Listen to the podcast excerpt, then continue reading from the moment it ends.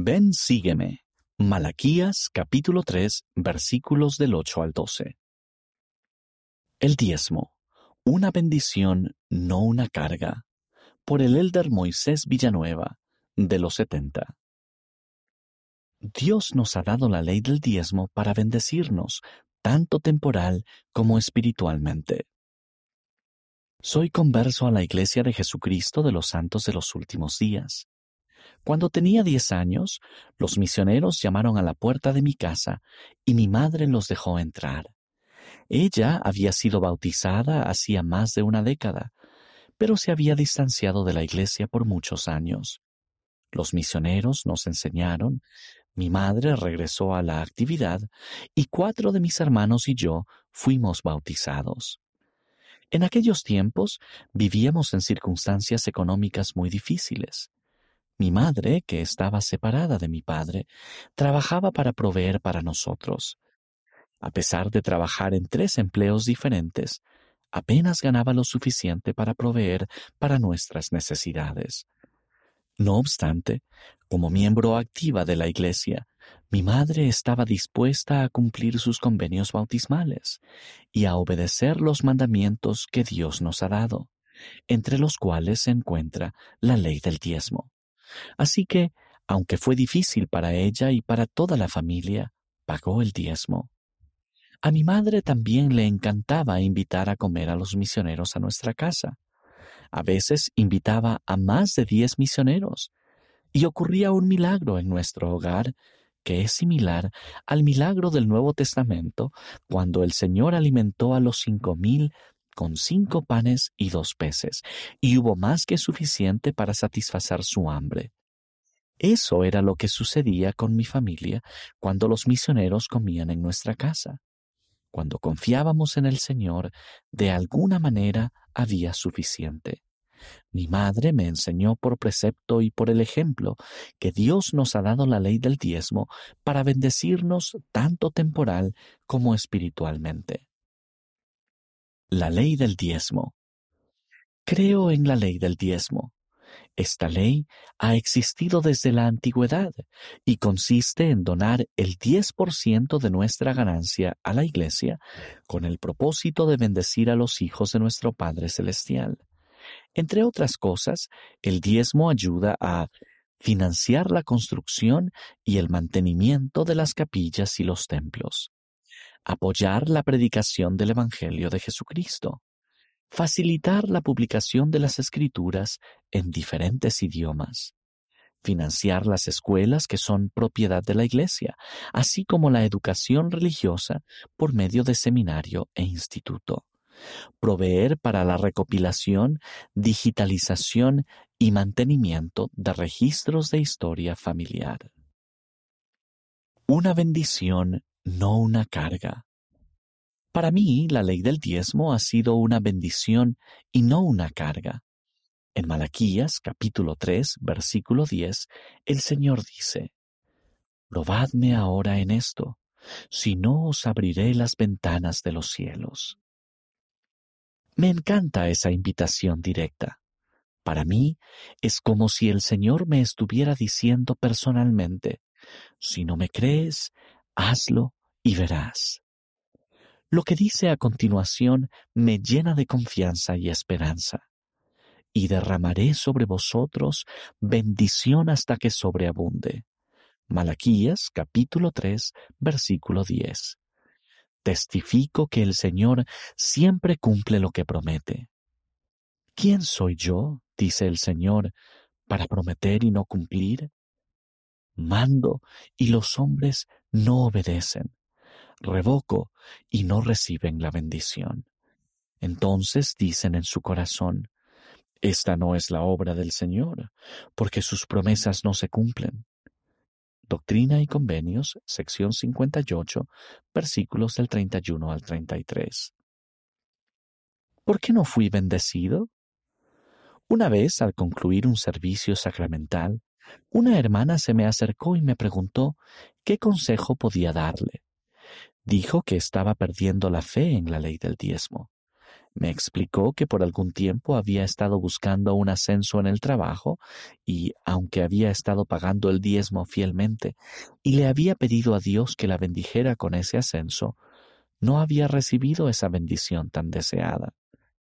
Mi consejo para esa hermana fue el mismo que comparto ahora con ustedes. He aprendido que cuando el Señor nos promete una sobreabundancia de bendiciones, a veces pensamos que eso significa que recibiremos inmediatamente riquezas materiales, tales como un aumento o un ascenso en el trabajo. Sin embargo, el elder David A. Bednar del Quórum de los Doce Apóstoles dijo que cuando vivimos la ley del diezmo, a menudo recibimos bendiciones significativas pero sutiles, que no siempre son lo que esperamos y que fácilmente se pueden pasar por alto. Reconocer las bendiciones.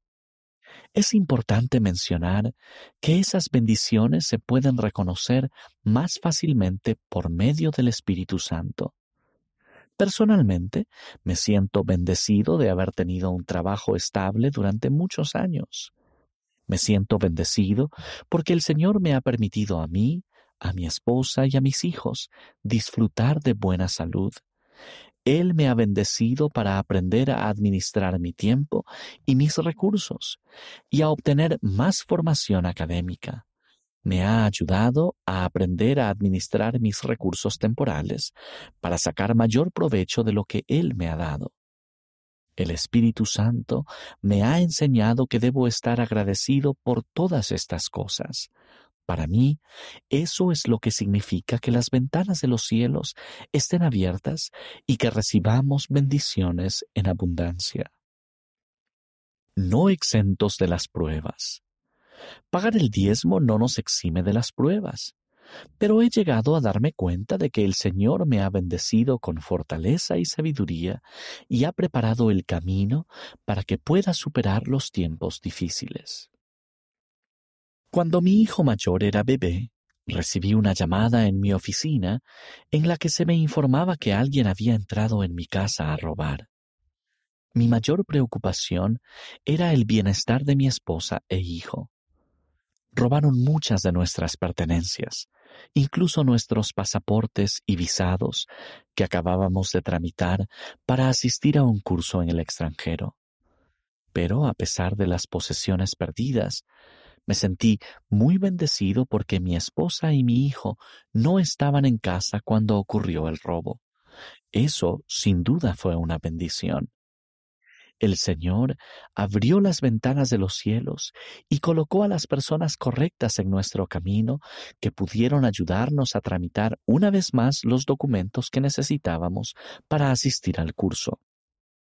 Y a pesar de la intranquilidad que puede crear un robo, mi familia y yo fuimos bendecidos con la seguridad espiritual de que todo estaría bien Tiempo después, la empresa en la que trabajaba se vio gravemente afectada por un conflicto sociopolítico en mi ciudad, y me preocupó que todo lo que había construido con mucho trabajo y sacrificio se perdiera.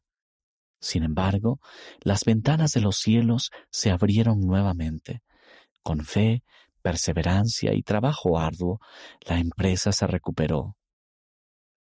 Con verdadera intención, en la Iglesia de Jesucristo valoramos grandemente la naturaleza sagrada de los diezmos y las ofrendas. La ley del diezmo pone a prueba tanto a los ricos como a los pobres. El pobre podría decir, necesito este diez por ciento para sobrevivir. O el rico podría decir, el diez por ciento es mucho.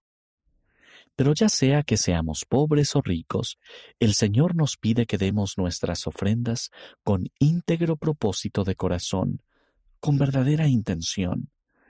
Independientemente de la cantidad de nuestra ofrenda, debe ser un diezmo íntegro.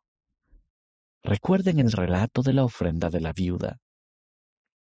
Y estando Jesús sentado delante del arca de la ofrenda, miraba cómo el pueblo echaba dinero en el arca y muchos ricos echaban mucho. Y vino una viuda pobre y echó dos blancas, que son un cuadrante. Entonces, llamando a sus discípulos, les dijo, De cierto os digo, que esta viuda pobre echó más que todos los que han echado al arca, porque todos han echado de lo que les sobra, pero ésta de su pobreza echó todo lo que tenía, todo su sustento. Testifico que la ley del diezmo ha sido una bendición en mi vida. El Señor realmente abre las ventanas de los cielos y derrama bendiciones en abundancia.